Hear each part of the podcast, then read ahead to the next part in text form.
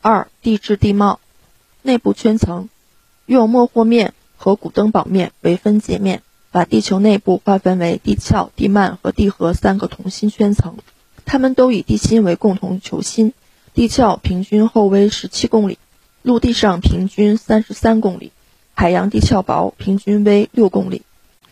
主要由各种岩石构成，地幔仍是固态物质，主要成分是铁镁的硅酸盐类，其上部软流层可能是岩浆的主要源地。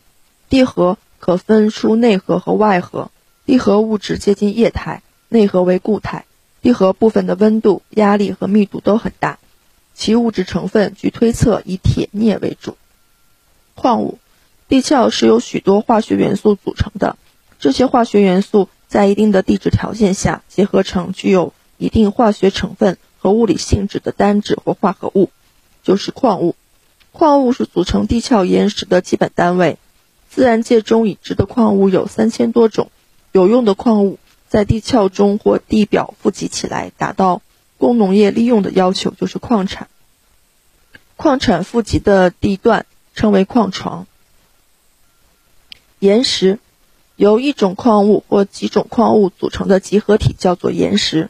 自然界中大约有两千多种岩石，按成因可以分为三大类：一、岩浆岩，是地幔中岩浆上升，经过冷却凝固结晶而形成的岩石，又叫火成岩；二、沉积岩，是水中或陆地上的物质经沉积作用而形成的岩石，又叫水成岩；三、变质岩。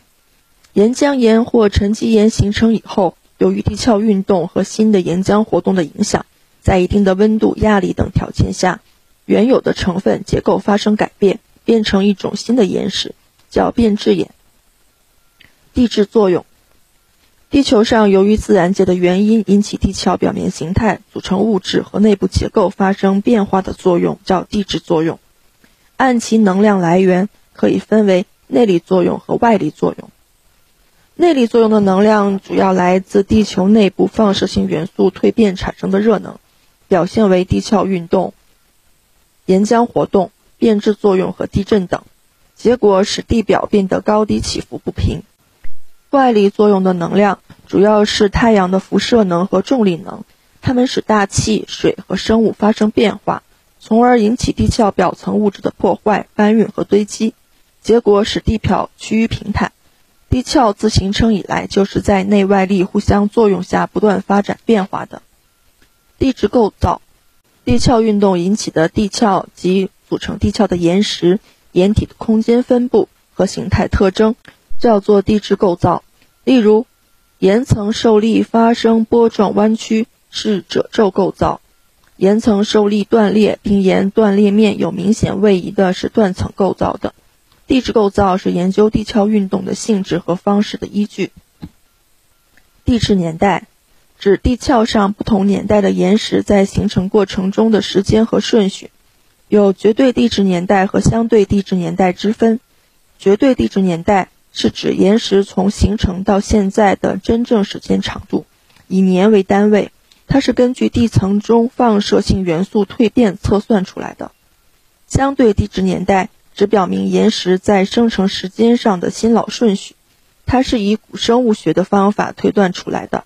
从古到今，可以相对的划分出太古代、远古代、古生代、中生代和新生代。代以下再分出纪和世等五个代，又分别属于两个宙。太古代、远古代属于隐生宙，后面的三个代属显生宙。板块构造学说是当前最引人注目的关于大地构造的一种理论。于六十年代中期，在大量的海洋地质、地球物理和海底地貌等资料的分析的基础上建立。他认为，地球上的岩石圈不是一块整体，而是被一些构造的活动带分裂成板块。全球岩石圈可以分为六大板块，即亚欧板块、非洲板块。美洲板块、南极洲板块、印度洋板块和太平洋板块，大板块又可以分出若干小板块来。这些大小板块漂浮在地幔的软流层上，不断运动着，一般说来，板块内部地壳比较稳定，两个板块交界处是地壳比较活动的地带。目前，板块构造理论已被用来解释地表基本面貌的形成，解释火山、地震及矿产的形成和分布，但板块运动的驱动力尚有争论。火山，地壳内部喷出的高温物质堆砌而成的山体，典型的火山。在地貌上，一般表现为顶部有洼形洼地的锥形孤立山峰，叫火山锥；山顶的洼地称火山口。火山熄灭后常蓄水成湖，叫火山湖。火山口下有一与地壳深处岩浆相连的孔道。火山熄灭后被凝固的岩浆堵塞，这是火山井。按火山喷发的情况，可以分为一活火山。它是在人类历史时期经常做周期性喷发的火山。二，死火山，指在人类历史的记载中没有复活过的火山。三，休眠火山，是指那些暂时休眠、不能确定多长时间可以复活的火山。这意味着在活火山与死火山之间没有绝对的界限。地震，指大地的快速震动，属地壳运动的一种特殊形式。按成因可以分为三类：一、构造地震，是地球的内力引起的；二、火山地震，由火山爆发引起；三、陷落地震，由于岩石的崩塌引起。其中，构造地震波及面最广，破坏性最大。人们称地震的发源地叫震源，震源与地面相对的地方叫震中。衡量地震本身强度的级别叫震级。一定地区受到地震影响的强弱或破坏程度叫地震烈度。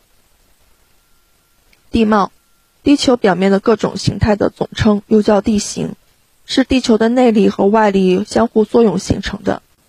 岩石是形成地貌的物质基础，按形态可以分为山地、丘陵、高原、平原、盆地等地貌类型；按动力分重力地貌。流水地貌、冰川地貌、冻土地貌、熔岩或科斯特地貌、黄土地貌、风沙地貌等。按成因分有构造地貌、气候地貌、侵蚀地貌、堆积地貌等类型。山地由山岭及其间的谷地或山间洼地组成，是一种陆地地表具有较大高度和坡度的隆起地貌，高度在海拔五百米以上。线状延伸的山体叫山脉，成因上相互联系的若干相邻山脉叫山系。丘陵，连绵起伏、坡度低缓的低矮山丘称作丘陵，一般是由山地或高原长期受各种外动力的侵蚀而形成的，海拔一般在五百米以下，相对高度不超过二百米，没有明显的脉络，具有缓慢的坡度和浑圆的顶部，常与梯山。一起构成低山地丘陵。高原海拔较高，顶面大面平缓，一般具有陡坡的大块高地，高度在海拔五百米以上。它以较大的高度区别于平原，又以较大的平缓地貌有别于山地。高原是地壳经过长期的连续的大面积的面状隆起而形成的。